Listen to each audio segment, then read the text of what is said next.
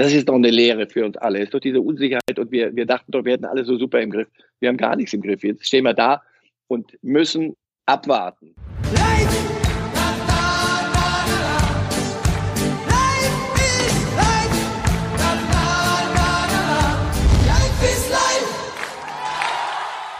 Hallo liebe Fußballfreunde, hier spricht Marcel Reif. Mal ganz ehrlich, mein Traum war es schon immer, den Jungs von der Bild mal so richtig die Meinung zu geigen. Und da musste ich 70 werden, damit dieser Wunsch tatsächlich noch in Erfüllung geht. Und dafür kriege ich auch noch Geld. Das hätte auch schlechter laufen können. Also dreimal wöchentlich gibt es den neuen Podcast Reif ist live. Was Sie kaum überraschen wird, es ist ein reiner Fußballtalk. Keine Angst, da bin ich nicht allein zu hören. Von der Bild ist immer ein Kollege dabei zum Aufpassen. Und auch Fans kommen zu Wort. Da geht's schön zur Sache, wenn wir über den Meisterkampf reden, den Videobeweis oder die Transferpolitik der Vereine. Was mir ganz wichtig ist, es ist ein Podcast von Fußballfans für Fußballfans. Das heißt, viel Leidenschaft und Liebe. Ich freue mich wirklich sehr auf Reif ist live. Hören Sie doch mal rein. Heute diskutiere ich mit Walter Straten von der Bild. Reif ist live! Ja, herzlich willkommen zu einem Reif ist live Spezial. Die Musik ist die gleiche wie sonst. Wir haben aber ansonsten vieles geändert, äh, angefangen von der Uhrzeit. Wir hatten geplant, ähm, um 18 Uhr zu sprechen. Wir haben uns entschieden, nach der Sitzung und nach der Pressekonferenz von Christian Seifert unser Gespräch äh, mit Marcel Reif vorzusehen angesichts der aktuellen Lage. Das ist auch das große Thema. Wenn Sie sonst unsere Sendung sehen, haben Sie spezielle Riten, immer nur fünf Minuten pro Thema. Fans kommen zu Wort, das werden wir heute alles ein bisschen einschränken, denn in Corona-Zeiten ist nichts, wie es immer ist und das gilt auch oder besonders für den Fußball. Marcel Reif, Sie sitzen äh, virtuell hier mit uns oder stehen? Nee, sitzen oder stehen Sie gerade? Ich sitze, wenn ich da. Ah, okay. Sie sitzen. Wir haben es äh, die Pressekonferenz gemeinsam, wenn auch aus der Distanz, äh, angeschaut.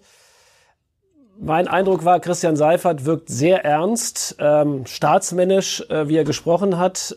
Ich habe mir drei Sätze rausgeschrieben. Es geht um 56.000 Arbeitsplätze und nicht um, nur um die Arbeitsplätze von einigen wenigen Profifußballern. Das sind um 400. Es steht mehr auf dem Spiel als ein paar Fußballspiele und es geht ums Überleben der Clubs der ersten und zweiten Liga. Das klingt nach gewaltiger Existenzbedrohung. Ja, und nichts weniger ist es das ja der Fußball nimmt, macht sich jetzt nicht wichtiger, als er ist und trifft jetzt Entscheidungen, wer immer heute A, B und C erwartet hat von dieser Sitzung. Das ist Unfug. Ähm, es geht hier um eine massive Bedrohung der Volksgesundheit. Das ist ein, furchtbares Wort, aber, aber nicht weniger ist es ja. Und der Fußball muss sich unter diesem Dach, unter diesen Problemen organisieren. Auf der anderen Seite können wir auch nicht sagen, Fußball, ist doch wurscht. Nein, das ist nicht wurscht. Ähm, es ist eine existenzielle Bedrohung, dann Balance zu finden, nach außen das vernünftig zu kommunizieren, aber sich mit den Dingen ernsthaft zu beschäftigen. Wir haben ein paar technische Probleme. Ich höre Sie nur etwas abgehackt. Ich glaube aber, die Botschaft verstanden zu haben, dass der Fußball einerseits natürlich wichtig ist, andererseits sich aber auch nicht selbst so wichtig nehmen darf. Ähm, man hatte sehr den Eindruck in dieser 30 und 30-minütigen Pressekonferenz mit DFL-Chef Christian Seifert, dass er den Ernst dieser Situation und die Einordnung, die gesellschaftliche Einordnung sehr wohl wahrgenommen hat. Wie war Ihr Eindruck von seinem Auftreten? Hat sich die Bundesliga zu wichtig genommen? Hat er den richtigen Ton getroffen? Er hat äh, alle, alle Parameter genannt, um die es geht, dass die Bundesliga in einer Situation steckt, die für manche Clubs existenziell bedrohlich ist. Trotz alledem hat man natürlich gehofft, es gäbe ein paar klare Entscheidungen, die ausgeblieben sind. Die UEFA letztendlich ähm, ist insofern entscheidend, als dass sie morgen die Europameisterschaft absagen kann und sehr wahrscheinlich auch wird. Ist das der, der einzige, die einzige Möglichkeit, um überhaupt den Ligafußball noch über die Saison zu kriegen, wenn die EM der Brocken EM verschwindet für dieses Jahr? Äh, lassen Sie mich erst mal eins sagen. Ich bin froh, dass es nicht Pseudo-Entscheidungen gegeben hat. Also schon allein zu sagen, wir, wir setzen jetzt erstmal nur den nächsten Spieltag aus. Okay, das, aber dann hat er sofort weiter dazu gesagt, das ist, heißt nicht, dass wir danach glauben, spielen zu können. Also macht bitte keine Pseudo-Entscheidung. Der Fußball ist nicht Herr des Verfahrens, wie, wie viele in diesem Land. Oder eigentlich niemand, sondern leider diese, dieses Virus ist, ist Herr des Verfahrens. Und deswegen heißt es nicht so tun, als ob man jetzt äh, Wunder wie, wie, wie super aktiv ist. Das ist Unsinn. Punkt.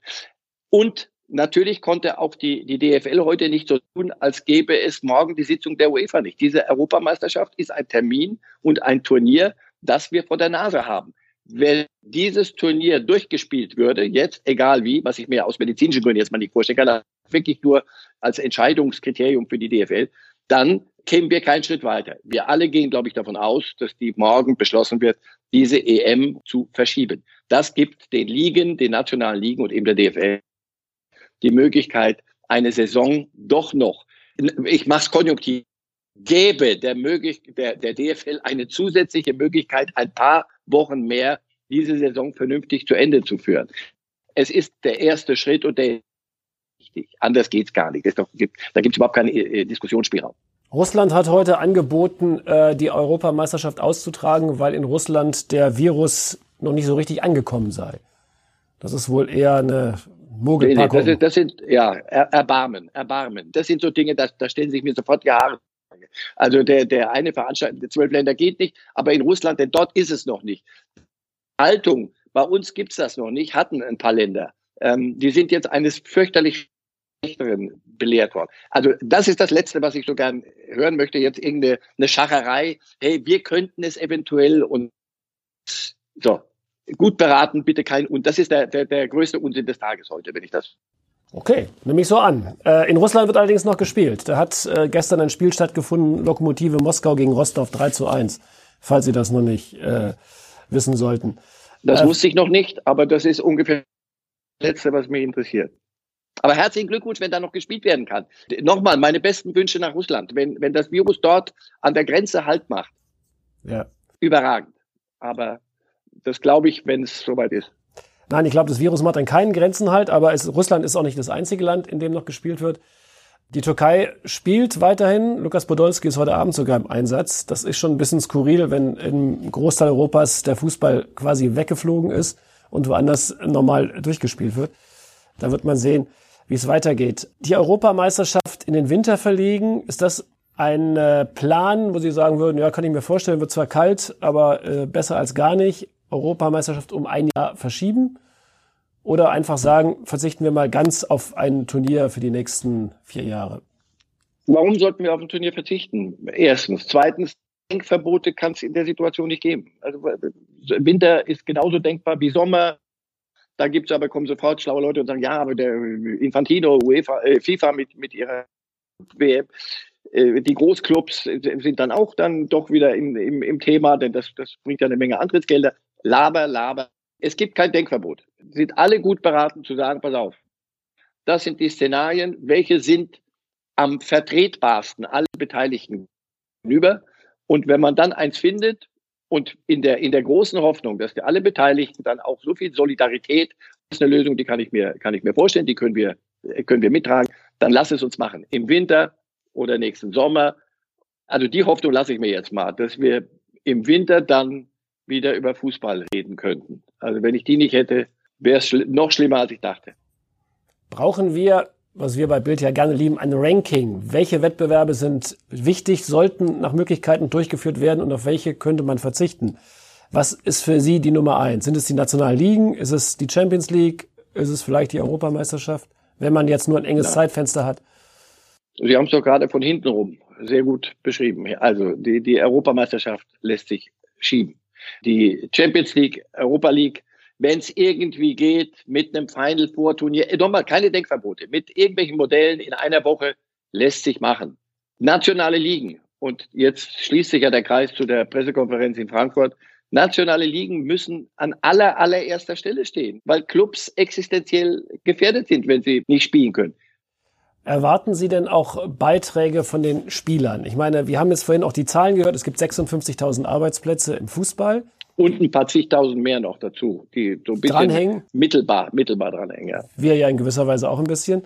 Es gibt 400 Profis, die aber wiederum 90 Prozent der Clubetats so im Durchschnitt ausmachen.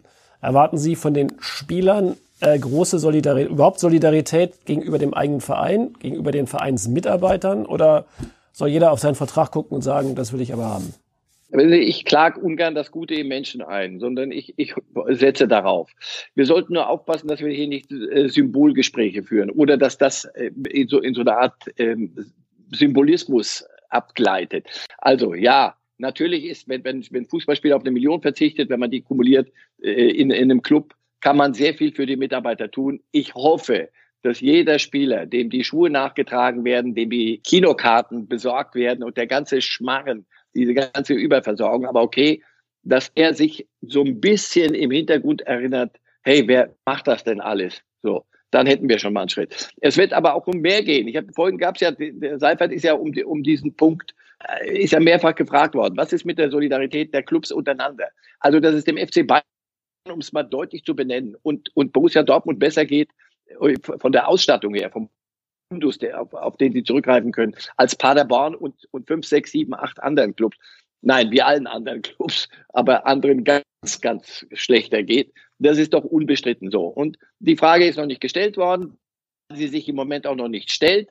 Aber ich, ich hoffe, dass es in diese Richtung auch die eine oder andere Überlegung gibt. Denn wenn nicht, wäre es um den Profifußball schlimmer stellt, als ich jemals gedacht habe. Und zwar unabhängig von, von Corona, sondern was sind das für Werte, für die man steht. Ganz schnell wird immer von Solidargemeinschaft gesprochen. Es ist wohlfeil an, an, in einer Sonntagsrede.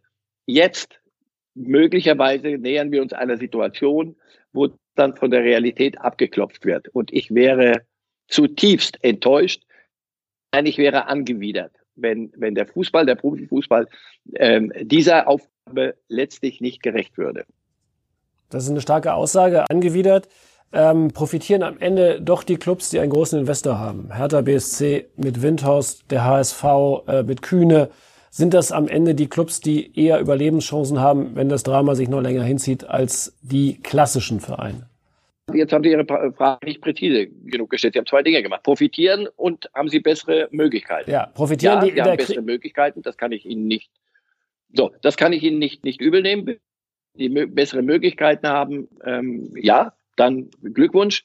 Ähm, dann haben sie ja auch eine größere Verantwortung denen gegenüber, die nicht so gute äh, Möglichkeiten haben. Profitieren wäre das Schlimmste. Also das wäre das wäre noch der tiefste Punkt. Also wenn jemand, weil er weil er jetzt Geld Verfügung hat, das andere nicht haben, weil nicht gespielt wird, wenn der dann auch noch auf Shoppingtour gehen könnte, weil welche Clubs, kleineren, denen es ganz schlecht geht, ihren gesamten Kader auf den Markt werfen müssten. Was hässliche Worte, aber äh, bin das mal so. Also das, da muss man ganz schnell einen Riegel vorschieben. Ich denke, da wird man auch bei der DFL intensiv drüber nachdenken. Also profitieren nein, aber dass es die Möglichkeit gibt und dass danach die Diskussion um 50 plus 1, lassen Sie uns die bitte heute nicht führen, sondern noch ein bisschen warten. Aber dass die wieder hochkommt, unbestritten. Wir haben ja noch einige Sendungen vor uns. Ähm, aber wir haben ja beide schon einiges erlebt im Fußball, kennen die Bundesliga ja mehr oder weniger von Kindesbeinen an. Ist das äh, in der Einordnung eine Existenz- oder schlimmere Krise als zum Beispiel der große Bestechungsskandal 1971? Ach, ich, Sie, Sie, sind ja ein Freund vom Renk. Also ja. ich mag nicht sagen eins, zwei. Ähm, ja, das ist möglicherweise noch existenzieller, weil damals wusste man, pass auf, hier ist äh, die Wurzel des Übels, die müssen wir entfernen. Und dann müssen wir gucken, wie wir die Liga ans Laufen kriegen wieder äh, mit den und den Strafungen und dann müssen die halt spielen mit einem Kader, der straffrei bleiben darf. Also das war eine andere Zeit. Jetzt äh, haben wir eine Bedrohung von außen und ähm, das ist doch eine Lehre für uns alle. Es ist doch diese Unsicherheit und wir, wir dachten doch, wir hätten alles so super im Griff. Wir haben gar nichts im Griff. Jetzt stehen wir da und müssen abwarten. Abwarten. Einfach nicht zu und abwarten. Mehr kannst du nicht tun. Alle uns anständig benehmen, ähm, die hygienischen Maßnahmen, all das, was uns geraten wird von Ärzten, die nämlich sind gerade am Zuge und nicht die DFL und nicht wir hier und niemand. Aber danach gucken, wo stehen wir äh, zum, zum Zeitpunkt X. Das ist alles hypothetisch. Wenn der Zeitpunkt X kommt und Clubs sind existenziell bedroht, ist die Liga auf ganz tönernen Füßen. Denn nochmal, es gibt die, die können es länger schaffen. Es gibt andere, die können es bis B schaffen, andere nur bis, bis, bis C, bis D. Also, ich weiß es nicht. Es ist, es, es ist dramatisch. Das allerdings dürfen wir sagen, wenn wir das Wort dramatisch jetzt wirklich auf unseren Fußball jetzt beziehen, dann wieder einen Moment nachdenken und sagen, dramatisch ist es für die, denen es gesundheitlich so schlecht geht, dass ihr Leben bedroht ist. Das ist dann das wirkliche Drama. Das ist richtig. Das ist dann wieder die richtige Einordnung.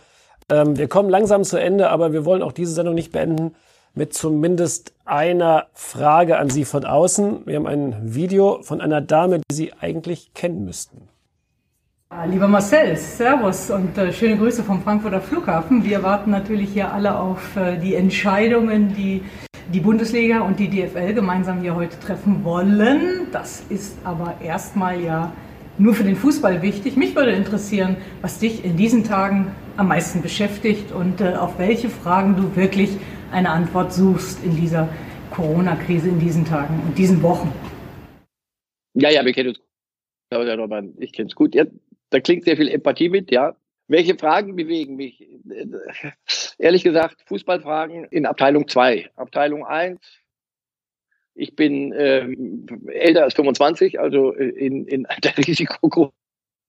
Mache ich alles richtig? Äh, benehme ich mich so auch anderen gegenüber, dass ich sie nicht gefährde? Wir beide hätten normal uns jetzt gegenübergestanden in Berlin im, im Springer Hochhaus. Das machen wir nicht, weil für mich Reisen im Moment dreimal die Woche nach Berlin nicht denkbar ist und auch nicht angeraten ist. Meine Frau sind, ich kann es immer wieder nur sagen, die bestimmt im Moment noch viel mehr als sonst, wie das tägliche Leben hier abgeht. Welche, Claudia, welche, welche Fragen beschäftigen mich? Wann hat dieser Spuk ein Ende? Und äh, wie wichtig darf ich mich in, in manche, im, im Moment beschäftige ich mich zum Beispiel, allerdings gebe ich zu, auch mit der Frage, gibt es ein Leben ohne Fußball? Antwort, im Moment irgendwie müssen wir es hinkriegen. Und äh, es gibt wichtigere. Ja, gibt's ein Leben ohne Fußball? Da habe ich aber auch noch eine persönliche Frage. Ähm, das Bild hinter Ihnen beschäftigt mich schon. Links sieht aus wie ein Fußball, rechts wie ein Knieender Fußballer. Ist es äh, eine Fußballszene oder ist es ganz andere Kunst? Nein, nein, nein, es ist eine Fußballszene. Es ist Maler Dirk Sommer der, aus, aus der Nähe von Freiburg, der wunderschöne Fußballbilder äh, gemalt hat. Und das ist mein Lieblingsbild. Sehr schön. Dieses Bild werden wir auch noch häufiger sehen in nächster Zeit, denke ich, bei unseren Schalten. Das ist ein toller Hintergrund. Ich will Ihnen noch mal kurz die prägnantesten Sätze von Ihnen selber vorhalten und dem Publikum noch mal vorlesen. Über die DFL-Entscheidung haben Sie gesagt, wer auch immer A, B, C erwartet, das ist Unfug, der Fußball muss sich organisieren, es ist eine existenzielle Bedrohung, es ist wichtig, eine Balance zu finden. Über Russlands Angebot, die Europameisterschaft zu organisieren, haben Sie gesagt, Erbarmen, das sind so Dinge, da stellen mir sofort die Haare auf. Das ist das Letzte, was ich hören möchte. Das ist der größte Unsinn des Tages. Zitat Ende. Jawohl, sag ich. Und über eine EM-Verschiebung äh, oder eine generelle Absage der EM. Warum sollten wir auf ein Turnier verzichten? Winter ist genauso gut wie Sommer. Es gibt kein Denkverbot. Wir sind alle gut beraten. Das sind Szenarien und das sind die vertretbarsten. Die Hoffnung lasse ich mir, dass wir im Winter wieder über Fußball reden können. Zitat Ende. Und da sage ich, ich hoffe vielleicht sogar schon ein bisschen vorher. Vielen Dank, lieber Marcel Reif. Vielen Dank, liebe Zuschauer. Wir sind am Ende unserer Sendung für heute. Die nächste Sendung ist geplant ähm, für Mittwoch, aber in diesen Tagen kann man immer nur von geplant reden. Stand jetzt. Wir wissen es nicht so genau. Wir hoffen mal, dass sie Mittwoch ist. Uhrzeit werden Sie noch bei Bild.de lesen oder in der gedruckten Zeitung. Vielen Dank fürs Erste und herzliche Grüße und vor allem bleiben Sie gesund. Das ist, glaube ich, das Wichtigste. Danke und tschüss. So ist es. Tschüss.